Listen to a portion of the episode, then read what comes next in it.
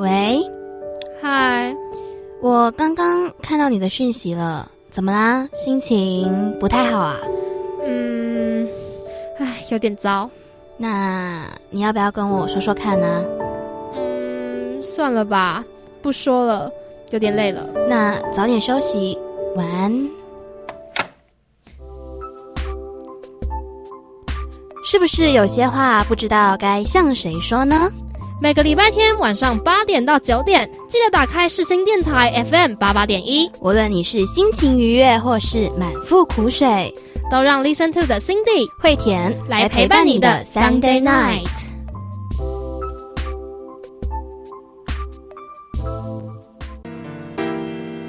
迎收听 Listen to 第二十二集。晚安，我是灰田，我是 Cindy。大家这一周过得怎么样啊？那大家不知道你们有没有注意到，就是一个节日要悄悄的到来喽？是的，因为播出的今天已经是十月的二十七号了。没错，然后接下来下个礼拜。十月三十一号呢，就是某一个节日，万圣节要来啦。是的，大家还记不记得？Cindy 曾经预告说，他已经准备好一系列的万圣节特备，要来轰炸大家了。没错。那么万圣节啊，其实相对的，我们东方人，就是不管是台湾人还是马来西亚朋友，嗯，应该都是比较没有在过万圣节的。是对，因为万圣节它其实是西方人比较流行的节日。嗯，然后这个节日的起源呢，一一般被认为是不列颠的凯尔特人，他们相信啊，十月是夏天的终结，然后这是他们庆祝丰收的一个节日。而相传，他们认为在每一年的这一天，就是十月的最后，在地狱里面的恶鬼，然后还有死去的人们，都会从阴间被释放到阳间。而在这一天晚上，就是在我们平常在社会里面、在街区里面走的时候呢，会比较危险，所以大家都会打扮成鬼怪的模样，然后就是把邪恶的鬼吓走。嗯哼。然后古时的爱尔兰人呢，他们认为十月三十一日以及十十一月一日的时候，那些亡灵会回到人间，所以会有那些习俗，就是我们这些活着的人会穿上奇装衣服、奇装异服，然后来游行，然后把鬼赶走。然后那个时候啊，欧洲也有一个为王者布施糖果的习惯。然后接受的人呢，则是以王者为王者祈祷来作为一个回报，所以发展出就是孩子们会到各家去要糖果的这个习惯，trick or treat。对，应该有很多人玩过这个游戏吧？算是有，算是游戏吗？游行是吧？嗯，就是会到各家各户去要糖果的这个习俗。Cindy 有做过这种屁孩事情吗？嗯，因为我的幼稚园，虽然说我的幼稚园是天主教幼稚园，对，然后但是我们那个时候比较没有盛行像这样子的活动，但是我的弟弟妹妹们他们在上幼稚园的时候都有像这样子的活动哦。了解，对，幼稚园自己也是在幼稚园的时候，院长会带我们就是到附近的邻居家讨糖果。嗯，但是我觉得那其实都是院长安插好的，你知道吗？一定是啊，一定是，大家都是对我们非常友善的啦。对，因为其实对我们，我们不管是台湾人还是马来西亚人，然后我们都大概是只有幼稚园这个年纪的小朋友，然后可能会被幼稚园或者是补习班集体带出去要糖果，然后也通常都就是周边的周边的家庭也都是 say 好的啦，都是跟都是跟幼稚园老师他们 say 好的。对对对，对，就是为了要让小朋友玩的。然后，可是据我所知啊，就是在西方的时候，大家在万圣节的这天，真的都会准备好很多的糖果、饼干，然后在家里等着别人家小朋友来到。我觉得其实还蛮温暖的诶，就是会觉得小朋友通常来到家里，大家不会把他当成陌生人，而是就会说：“那我给你糖果。”这样。对对对对对，那个对他们来讲真的是已经是一种习俗了。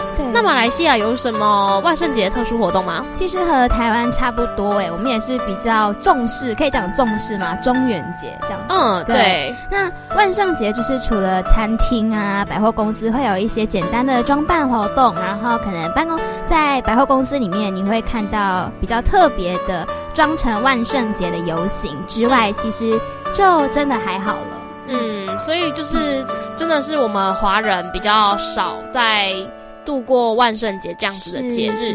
那不知道正在听节目的你们对于万圣节的印象是什么呢？然后会不会特别去度过这个节日呢？又有什么特别的回忆呢？讲到这边，大概大家应该又知道我们要 Q 说，请大家到留言区跟我们分享喽。那我们等等在心情温度计的地方呢，会再来跟大家聊聊我们这周的心情喽，别走开哦。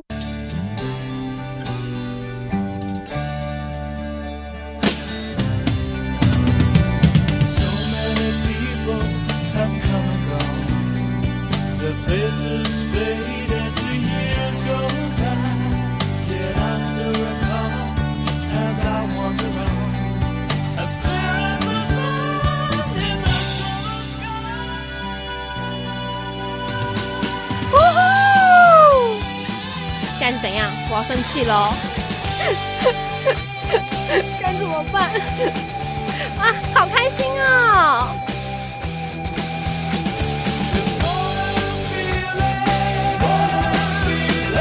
是 Cindy 的心情，那你的呢？欢迎来到心情温度计。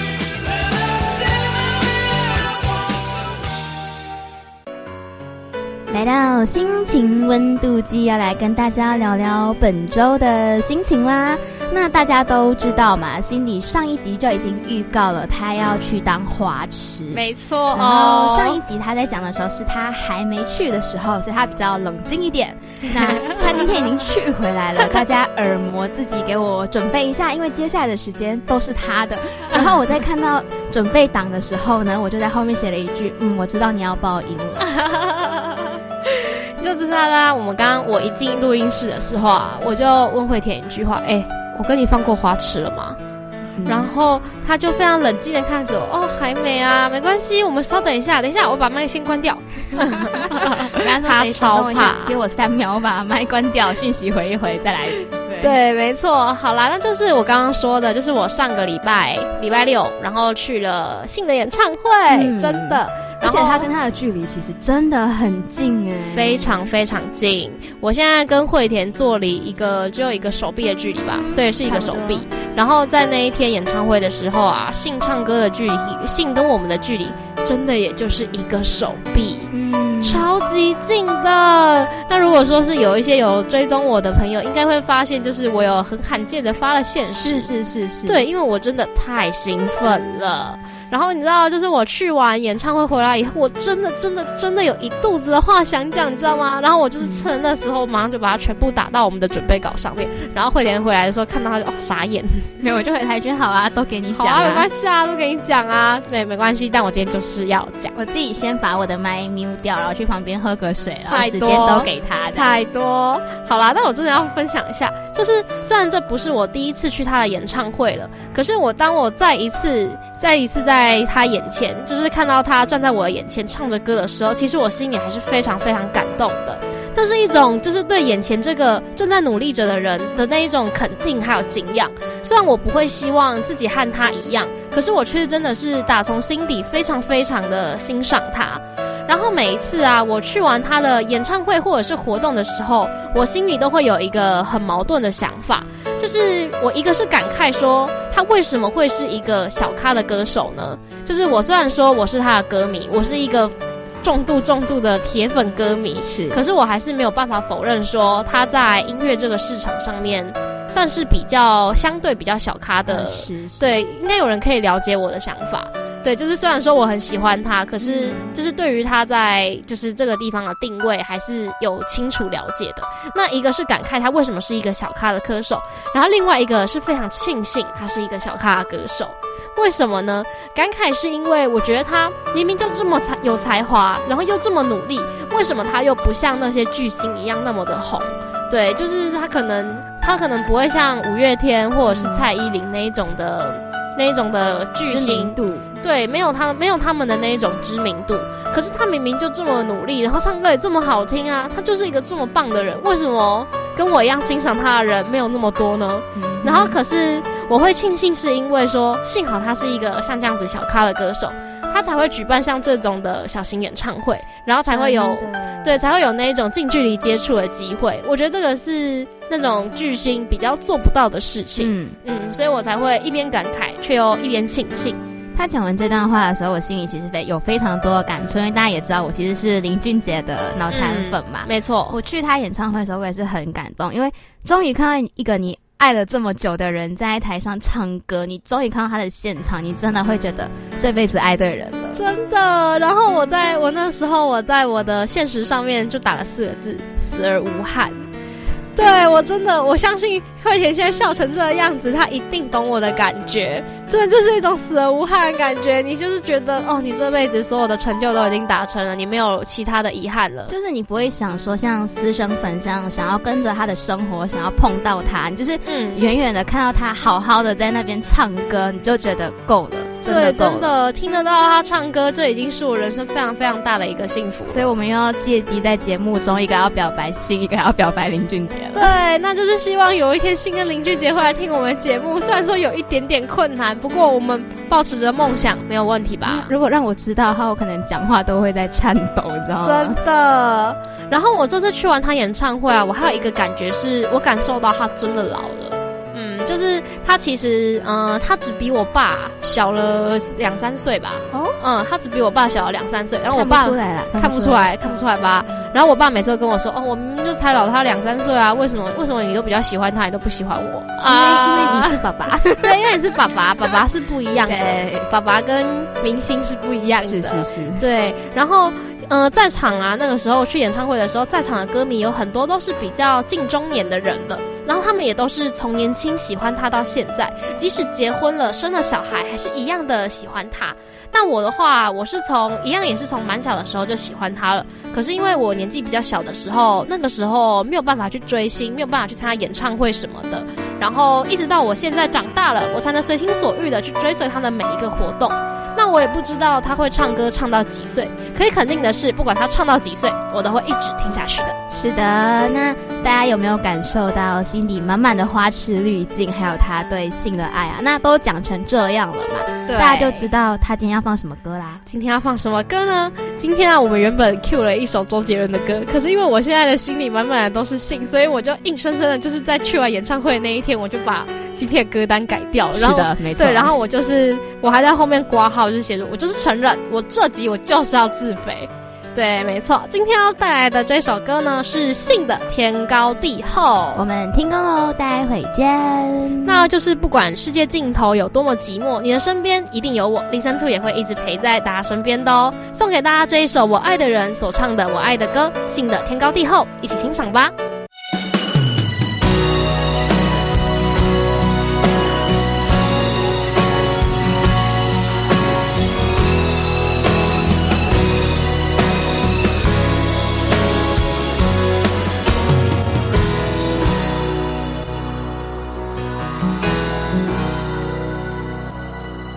累了没有？可否伸出双手，想拥抱，怎能握着拳头？我们还有很多梦没做，还有很多明天要走，要让世界听见我们的歌。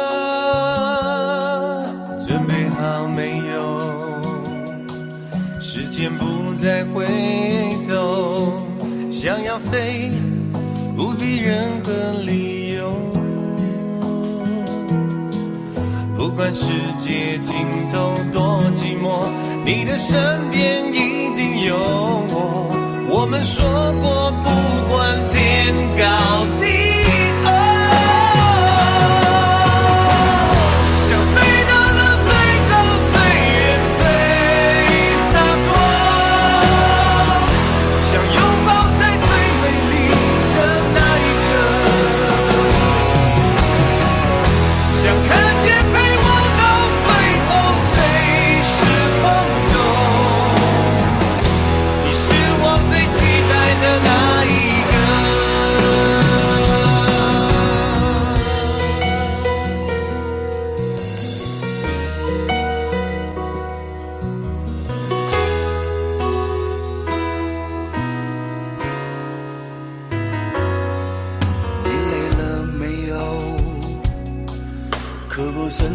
双手想拥抱，怎能握着拳头？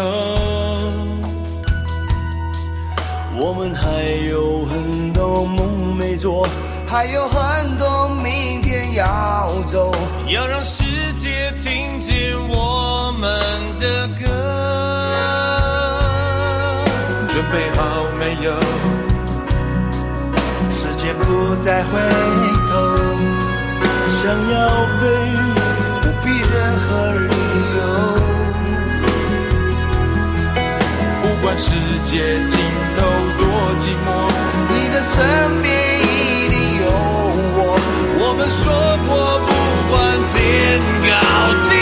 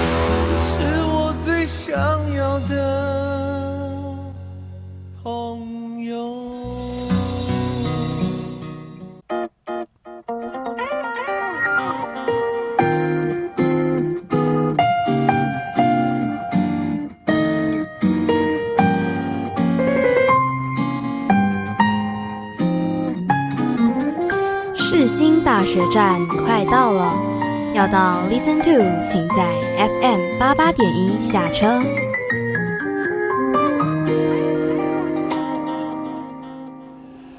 心情停看听，刚刚的那一首歌呢，是信的《天高地厚》，是不是很好听啊？我男人的歌就是不一样，就是他男人的歌再怎么样都要是一百五十分的。没错，什么一百五十分？两百，给你一千呐，好不好？可以。好啦，那我们进入了心情听看厅呢。今天呢，万圣节嘛，那大家也都知道我大概要 Q 什么东西了吧？对啊，我就只能说一句，就是自己的伙伴只能自己宠。没错。那么今天呢，我要 Q 的，就是我们要介绍的是一部实打实的恐怖片，它是改编自恐怖大师史蒂芬金的恐怖呃同名恐怖小说。嗯，是他，还有他第二章。就是那个它，呃，就是指动物的那个它，it，对，就是这部恐怖片。这部片之前还蛮红的，大家应该也都略有耳闻吧？没有看过，应该也会听过。对，应该也都会听过。然后，因为喜欢看恐怖片啊、鬼片的听众朋友，对史蒂芬金这个名字一定不陌生吧？那我在这边我要偷偷一个夜配，是对，同样也是史蒂芬金的作品。十一月中啊，《安眠医生》要上映啦！我有听说这部片子。那么这一部片是承袭著名名作的《鬼店》的名号，然后这次的《安眠医生》呢，也让我非常的期待。我就是一个不折不扣的恐怖片爱好者哦。他跟我还是两个反差，到底为什么会凑成一堆呢？到底为什么呢？我让我们继续看下去。那我们今天要聊到的他呢，是一个小丑。嗯，听到小丑这个名词啊，许多人可能都会想到的是欢乐的马戏团表演。但是在这一部电影当中，他是一个古老的小丑邪灵，它来自于一呃存在于我们宇宙之外的虚无之地，一个被称作死光的领域。它是以人类的恐惧为生，每隔二十七年会苏醒一次的它，醒来的那一年便会在他所栖息的缅因州德瑞镇大肆作乱，吸引当地的孩子们的注意力，以后呢再把他们抓走，把他们当做食物。而他用来吸引小孩子的方法呢，经常是利用这些孩子们内心深处的恐惧。一九八八年，男主角比尔因为感冒呢，在家里休息，但弟弟乔治却一直吵着想要比尔带他出去玩。身体不舒服的比尔万般不愿意，就折了一艘纸船送给乔治，让他带出去玩。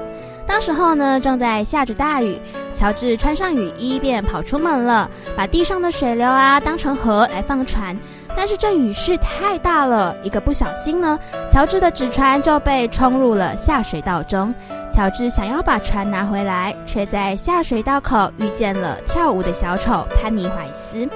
潘尼怀斯用纸船来吸引乔治，将他引得更靠近下水道，接着张开血盆大口，把乔治拖入下水道中，从此不见踪影。隔年失踪的孩子越来越多了。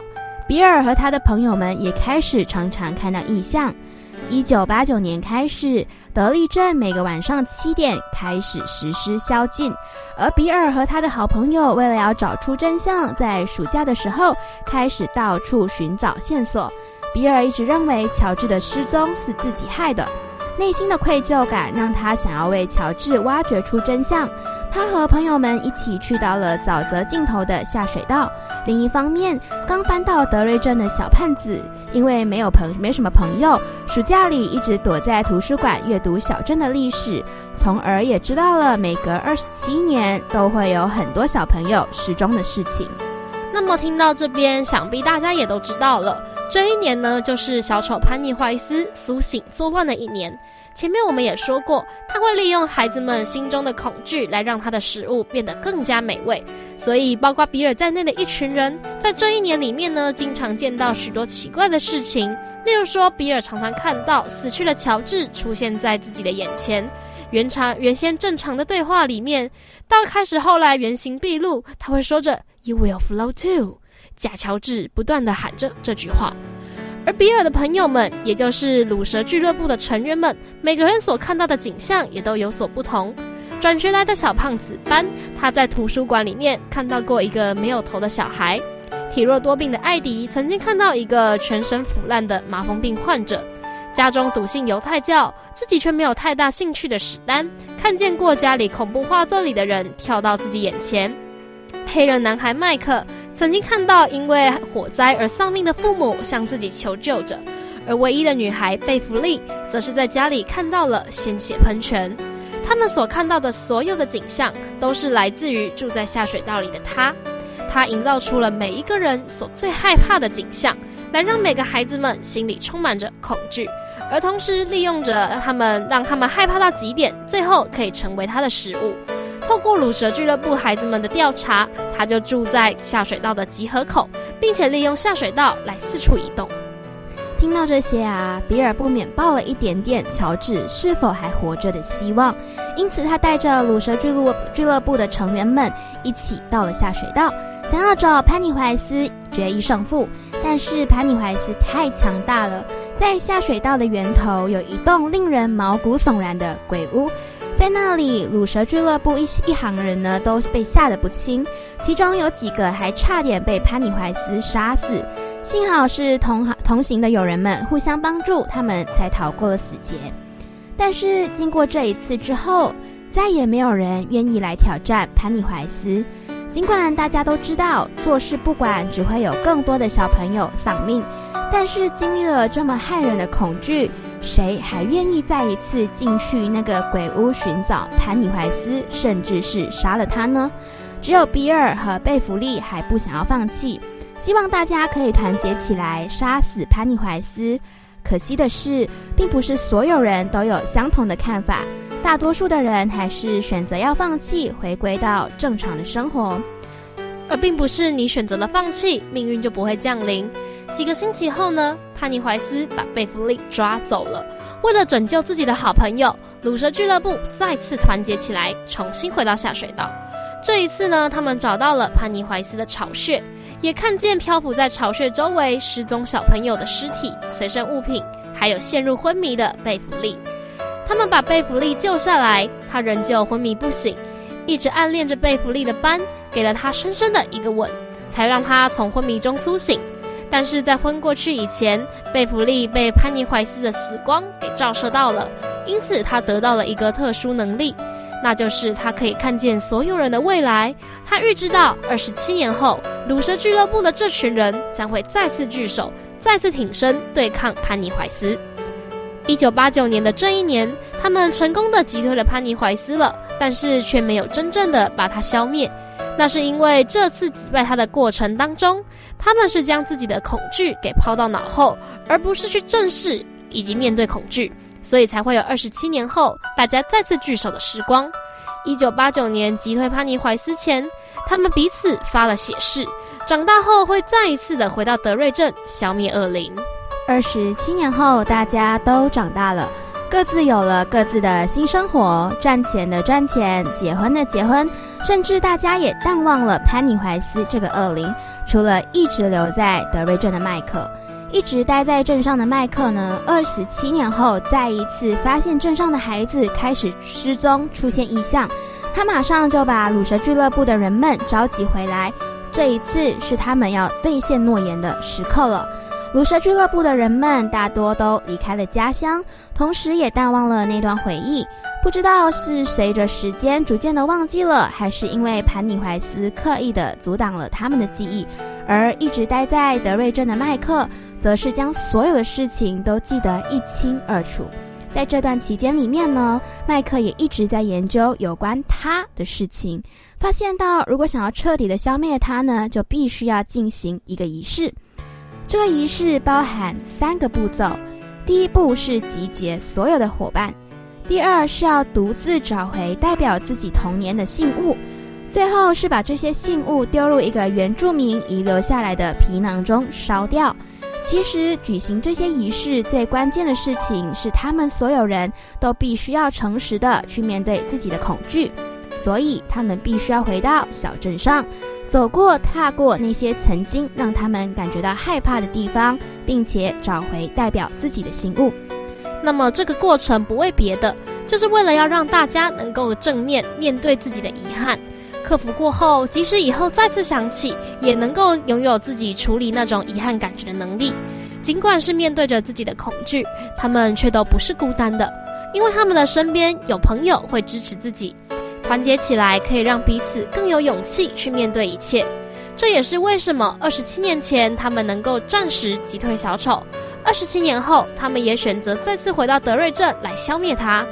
在电影和小丑的大决战时，潘尼怀斯化身为巨大的蜘蛛，强大的力量让他们一度觉得自己是赢不了了。再次对决的时候呢，终究还是要再次折在小丑的手上。但是后来啊，他们发现了一个关键，在这个地方，他们的强大和弱小是相对的。他们只要团结起来，让小丑感觉到他是弱小的。这样就可以削弱他的力量。他们在小丑的旁边大声的叫嚣着，说他是一个胆小的小丑，即使看起来是强壮的，还是弱小的存在的等等的，让他伤害他的话，这也成功的削弱了小丑的力量，让他越变越小，退化成啼哭着的婴孩。最后，他们亲手举出了他的心脏，了结了这个长久以来残害着德瑞珍的恶灵。而他们自己活下来的这些人，也能够诚实的面对自己的恐惧，原谅了过去的自己。故事呢讲到这一边，不知道有没有听众朋友是看过这部电影的？那你们对这部电影的想法是什么呢？惠田本身其实是没有看过这部电影，因为大家都知道我其实不碰恐怖片。嗯那我也非常谢谢悉尼把这个简介写了出来，让我觉得哎，好像用文字去看就没有那么可怕了。不知道有没有听众朋友是跟我一样的呢？那因为我没有看过这部电影，所以我也没有什么太多的想法。不知道悉尼在看完这部电影之后的想法是什么呢？嗯，我在这看完这两部电影以后呢，我去看了很多影评，还有剧情分析。然后我看到其中有一篇写说，就是剧情设定小丑让所有人离开德瑞镇以后，会淡忘所有有关于小丑的回忆，还有淡忘有关于德瑞镇的回忆。这一段故事比喻的是人们都有逃离痛苦回忆的习惯，然后对于过往的伤痛啊，如果没有好好的处理过，日后当你再次想起，你只会再次在痛苦当中沉沦。而在仪式当中，那段找回自己童年信物的过程，就是给了主角们一次正面面对对遗憾的机会，让他们再一次有机会好好去处理过去的伤痛。我在看到这段的时候，我觉得有道理，因为人们其实是会想要逃离痛苦的回忆，或者是害怕的事物的，这是人之常情。是。但是我觉得，当自己真的在濒临崩溃的时候，使用一些方法让自己暂时遗忘这些事情，其实是无可厚非的。因为其实别人心里的害怕，我们不一定能够好好的体会。但是你也不能够用“我不怕”这个理由来认为其他人的害怕是没有道理的。是的，我非常非常同意这一段话。对，举一个例子来说，我不知道大家知不知道，我是一个非常非常非常怕狗的人。我是看到这一段字之后才知道，哎，原来坐在我身边这个伙伴他很怕狗。对我真的很怕狗。但是我完全知道说狗很无害，有很多人把狗当成是自己的家人、自己的好朋友，会觉得它们很亲人、很可爱。可是我就是很害怕，对狗这种生物，我就是感到非常非常害怕。然后走在路上啊，如果说我的对象来了一只狗，我会选择直接过马路，我会想要这样子去避开它。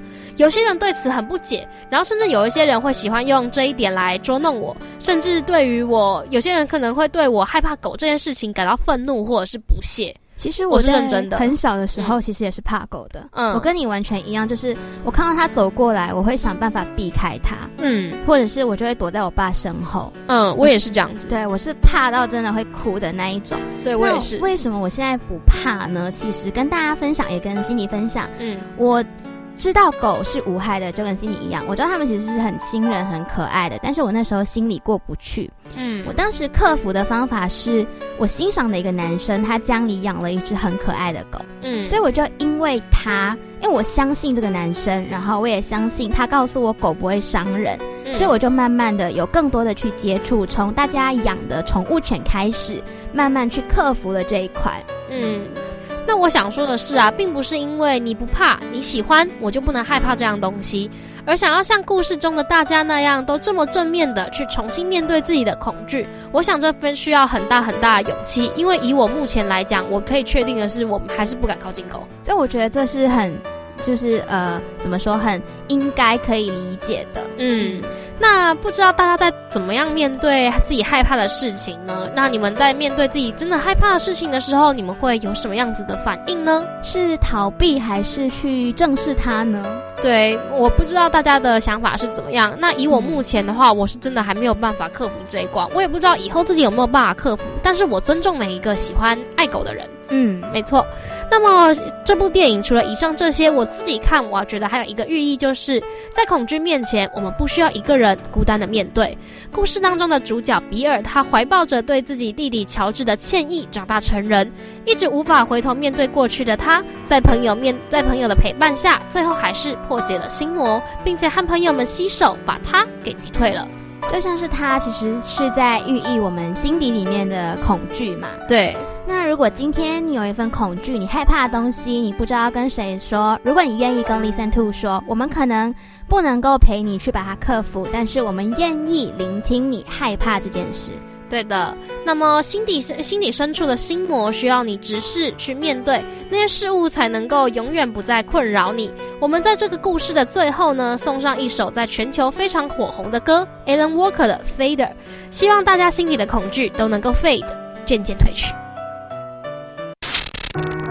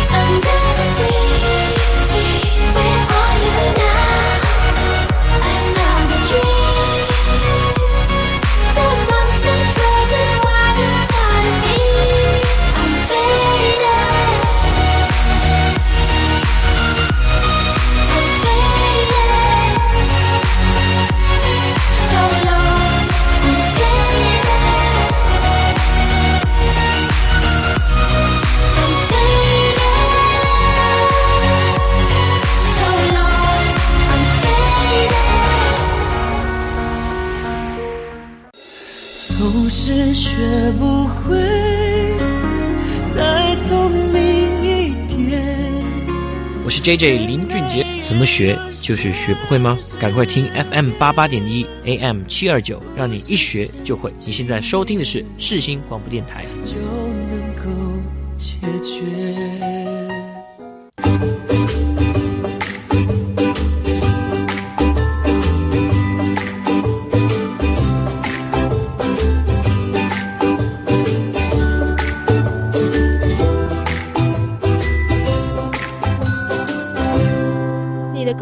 让我们来帮你说 Good night，说书人。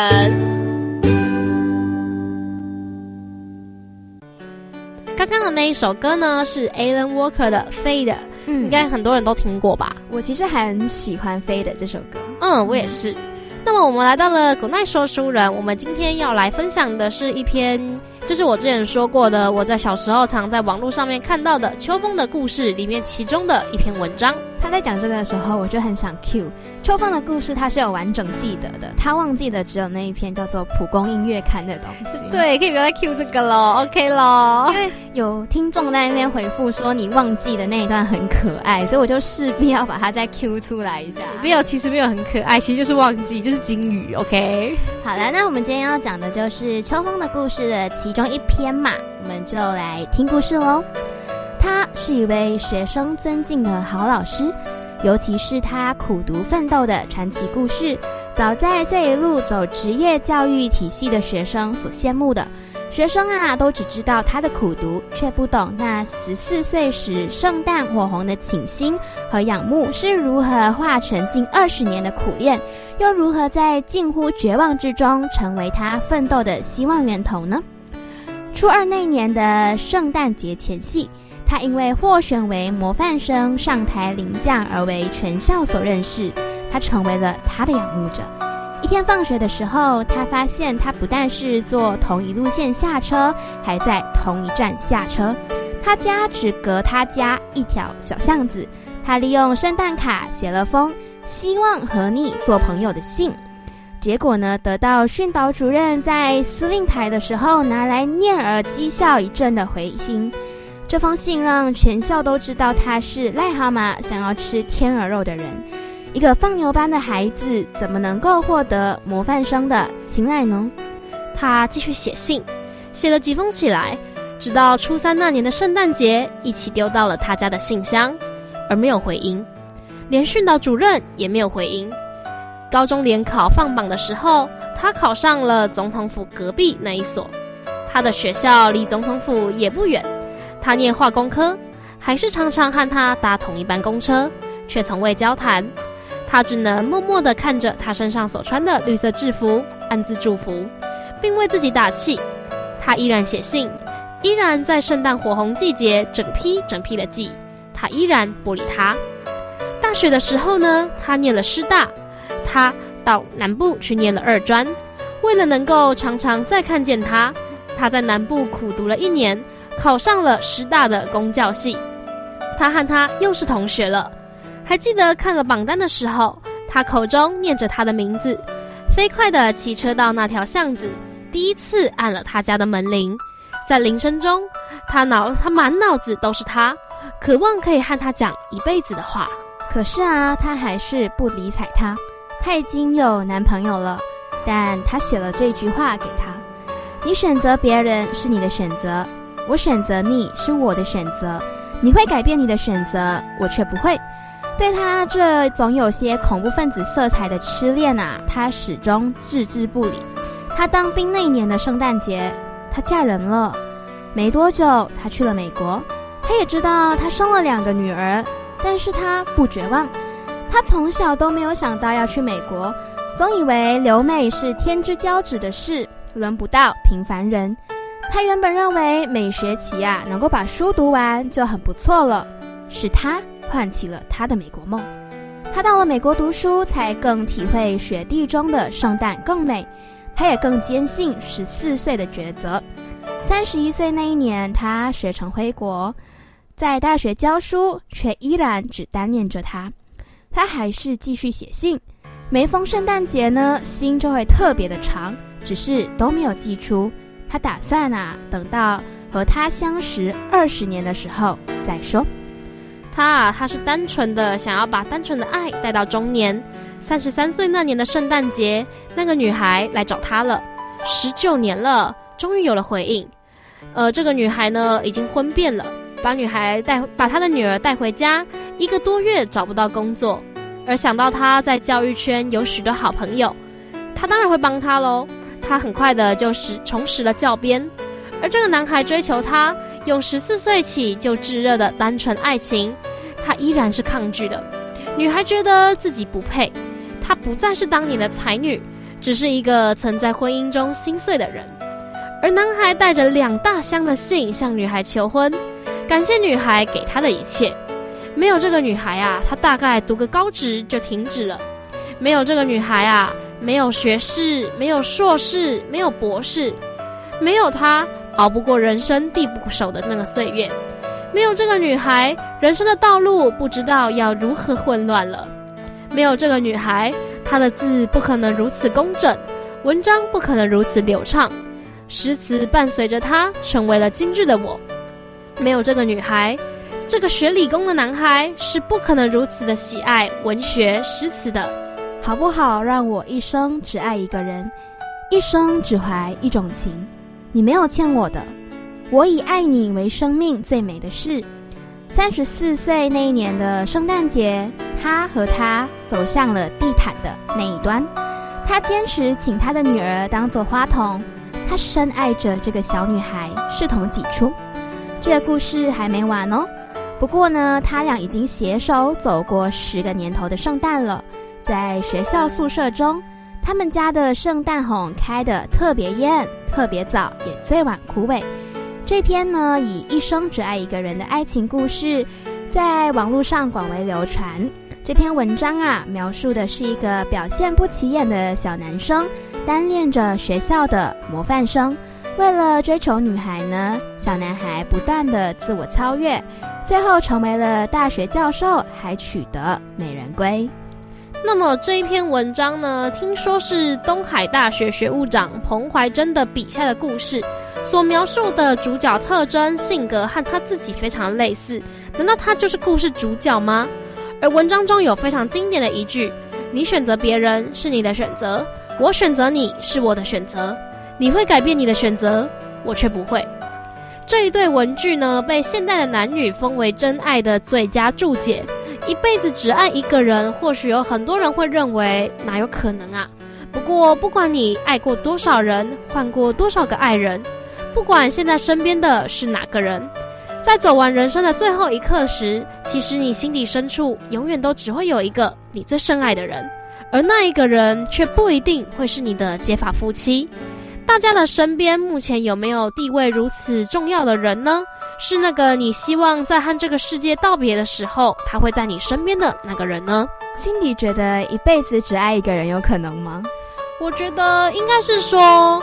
我觉得是有可能的吧，就是有一个人就是这么这么重要，他就是会一直在你的心里，但他可能没有办法跟你走到最后一步。对，就是像我们之前所说的，最爱的不一定会是最适合的人，但是初恋永远最美。对，也许，但因为我觉得那个最重要的人，也许也不一定会是你的初恋，嗯，他对你来讲，可能就是地位这么特别，在你的心里永远都占有一席之地的那个最重要的人。就是一个很重要的过客，对的。那么，也许到了人生的尽头，陪伴在你身边的不会是你自己心里最爱的人，但他或许会是最适合你的那一个。在你身边的那个，也许就是最适合你的，冥冥之中缘分已经注定的人。而那一个藏在你自己心底最爱的他，你们之间的爱一定也是永不失联的。当你想念他的时候啊，不妨回头看看，也许他还在哦。不管你们是否已经遇到了自己最爱的他，还是还在遇见的路途中，都祝你们幸福。送上在这个单元的这一首歌是周兴哲所演唱的《永不失恋的爱》，一起欣赏吧。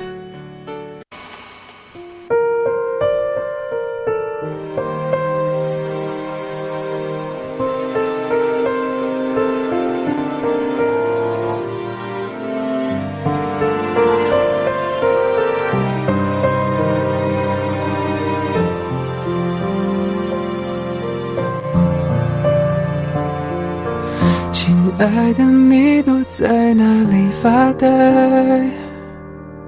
有什么心事还无法释怀？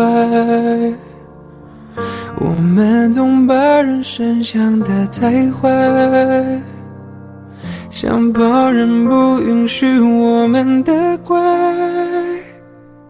每一片与众不同的云彩，都需要找到天空去存在。哦，我们都习惯了原地徘徊，却无法习惯被依赖。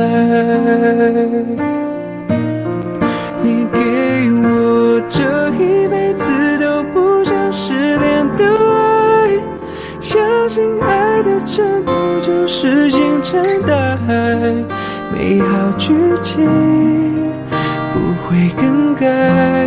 是命运最好的安排。你是我这一辈子都不想失联的爱，何苦残忍逼我把手轻轻放开？尽快回来，想听你说说你还在。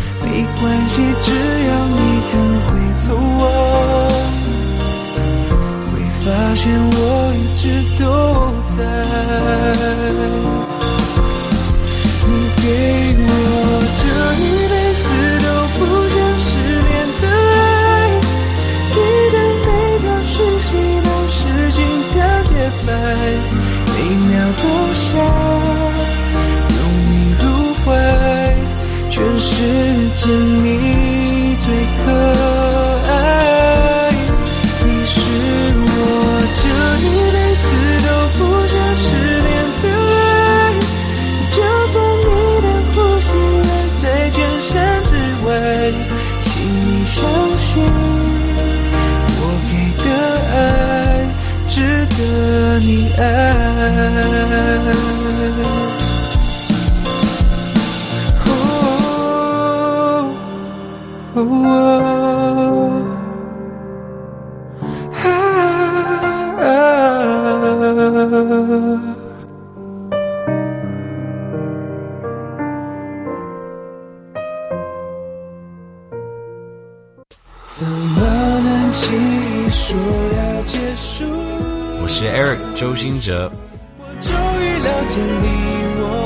世界魅力无限，世新电台带你体验。你现在收听的是世新广播电台，AM 七二九，FM 八八点一。如果有一天再遇见你时候，我会微笑点头。刚刚送上的那一首歌是周兴泽所演唱的《永不失联的爱》。来到这边呢，节目也将要来到尾声了，来跟大家简单的做个回顾。那么我们在心情温度计的部分呢，是和大家聊到了，就是我满肚子的去完了信的演唱会的以以后的心情。在这边要感恩他今天没有给我狂暴音，赞赞。哎，你看我有好好控制吧。这应该值得嘉奖啊，慧田是不是？非非常非常非常非常值得称赞，是不是一百分？对吧？然后慧田呢，是把所有心情温度计的篇幅让我来抒发我的心情了，要不然的话，你们这可能要听到十二点。因为因为我今天的心情其实有这一周有点平淡，所以就把这个篇幅让给他发花痴喽。感谢喽。然后我们在心情停看厅的部分呢，我们是聊到了他，还有他第二章，就是这部恐怖片。那么不知道有没有人十一月中要去看《安眠医生》的？下面留言，我们可以约一下一起看啊。我们不约哦，哎，约吧，不约吗？哎，你们可以跟 Cindy 约，但是不要跟阿田约。要跟阿田一起约啊，一起去嘛，是不是？然后我们在古代说书人的部分呢，则是聊到了网络故事《秋风的故事》里面的其中一篇文章。嗯，然后就是一个男孩守候很久很久的女孩，然后最后一起走到了最后。是的，那么来到了这边，不知道大家喜不喜欢今天的节目呢？强迫性大家喜欢，给我点一百分。那不知道你们最喜欢哪一个桥段呢？今天的两个故事，惠田，你有什么最印象深刻的部分吗？我觉得我自己最印象深刻的是你写出来的文字，让我觉得这一部片好像没有那么恐怖。哦，因为其实啊，这一部片呢，它是你要去到，你要去看它的画面，然后去听它的声光效果，还有它营造出来的气氛，你才会觉得它很恐怖。没事，我就当我看过了，这样就好了。OK 吧？对啊，其实我要跟大家说的是，它这一部电影呢，其实它的它算是一部蛮有内容的恐怖片。嗯。然后它看完以后，就是你看完以后，你也会有一种就是去思考的那种心情，就是你会去想说，这样子的恐怖对你来说到底是。是什么样子的一个存在，然后它也会让你去想到说，你在面对你害怕的事情的时候呢，你到底会是用什么样子的心情去面对？没错，对，是会让你蛮有想法，然后会让你去好好的去思考那些事情的。是，那不知道大家还记不记得今天节目上播的第一首歌是《天高地厚》啊？对呀，其实除了我们要讲的，不管天多高地多厚，Listen to 都会陪着你之外，我们要 cue 一下录音室里面的麦克风。他真的很不知天高地厚，对。不过其实因为在上一周我自己听完了节目了以后呢，我自己感觉我自己个人的感觉啦，是觉得说他跟我们的相处其实没有到那么那么糟。我们只要平常心、平常心的去使用它，那我们录出来就会是好的样子。他他上一周还让我差点就在录音室里面就直接开启高速来了。对，没错。但是那个就有点儿童不宜然后，我们也不确定听节目的受众群是多少，我们就。不在这边现场开车了，这样 对，那所以。不，我还是不知道说大家对于我们现在换新麦以后的节目听起来的感觉是怎么样子。所以如果有什么回馈的话呢，还是可以到我们的粉砖，然后还有 IG 去跟我们留言，然后告诉我们你听节目以后是什么样子的想法哦。或是你想要直接用私讯的私讯，我们也非常欢迎。就是我们想要知道大家听起来的视听效果是怎么样的，我们才可以做更好的调整。没错，那就也希望大家会喜欢我们往后的每一集节。目，因为我们都是很认真在准备，真的很认真哦。那在节目结束之前，我要来 cue 一件事，什么事情？就是大家有一直听到背景音乐在放嘛，对不对？大家知道背景音乐是什么歌吗？哎，其实说真的，这首歌我没有听过。哎，这首歌是林俊杰有一点年代的歌了，它叫做《害怕》。那我不是乱放的啦，就是我有配合本集的主题这样子。没错，没错。然后我我那个时候我在听的时候，我其实真的完全完全没有听过这一首歌。然后可是后来看到它的这个片名了以后，觉得哦。太适合今天了吧？是不是？我跟你讲，现在听旋律就觉得很好听了，有没有？赶快去听有原唱版本的。对的。那么我们现在来到这个时间了，我们准备要送上最后一首歌。是的。是什么歌呢？我看旁边有人兴奋，听到了吧？是我老公的歌。对的。是什么歌呢？是林俊杰的新歌，十月十四号刚刚发行的《Wonderland》。希望大家在追梦过程中，或在生活的路上，都可以找到自己的 Wonderland。那在这里，在跟大家说拜拜之前，还是要提醒大家，下礼拜同一时间，我们 FM 八八点一再见哦！拜拜，晚安，晚安。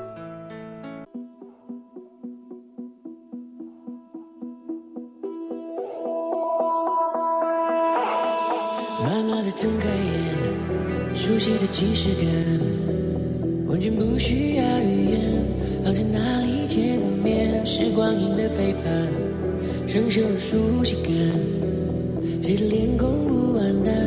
没有情绪的感叹。Here I am，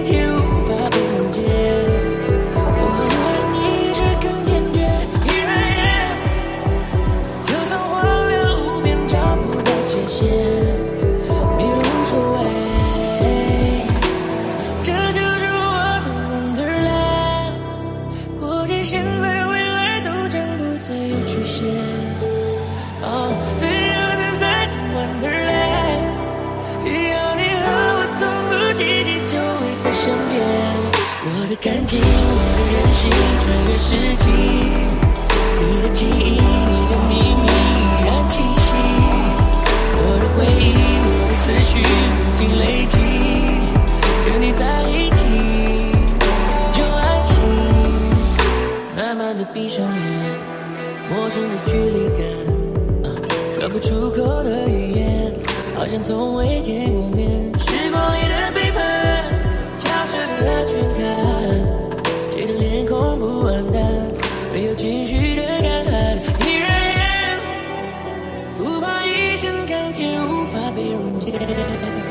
我流汗你是更坚决。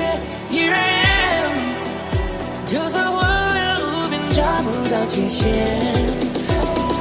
别好吧，就直接。Yeah.